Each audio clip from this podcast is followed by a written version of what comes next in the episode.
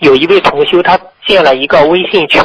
这都是些发心真修实修的同修们在一起学习白话佛法，并实际并在生活中实践白话佛法。因为有同修在群里分享白话佛法实践中的感悟中，会涉及到人间思维这一部分内容，自己犯过的错误啊或业障等。如果同修在分如果同修在分享时起心动念都是带着忏悔心和不失心，把自己实践白话佛法的过程和感悟分享出来，让更多的同修从中受益，引以为戒，并借此寻向，并在此寻向菩萨忏悔。这样做，地府会不会记他的过呢？这样做可行吗？他这种模式，他这种模式是可以，但是比方说他过去是邪淫很厉害，如果他嗯他他他描绘的栩栩如生，那已经犯罪了，犯邪淫罪了。哦，你再有发心的话，你让人家听了之后，很多人都坏脑筋了。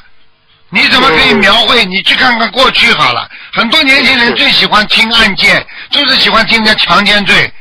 而且会描绘啊怎么强奸的，当时人家怎么反抗的。我告诉你，这你已经让人家犯邪淫了，明白了吗？嗯，你再怎么忏悔心没有用的，因为这个你已经让其他人犯邪淫，你已经造成了别人去胡思乱想了，那本身已经造成你对别人的伤害了。好了，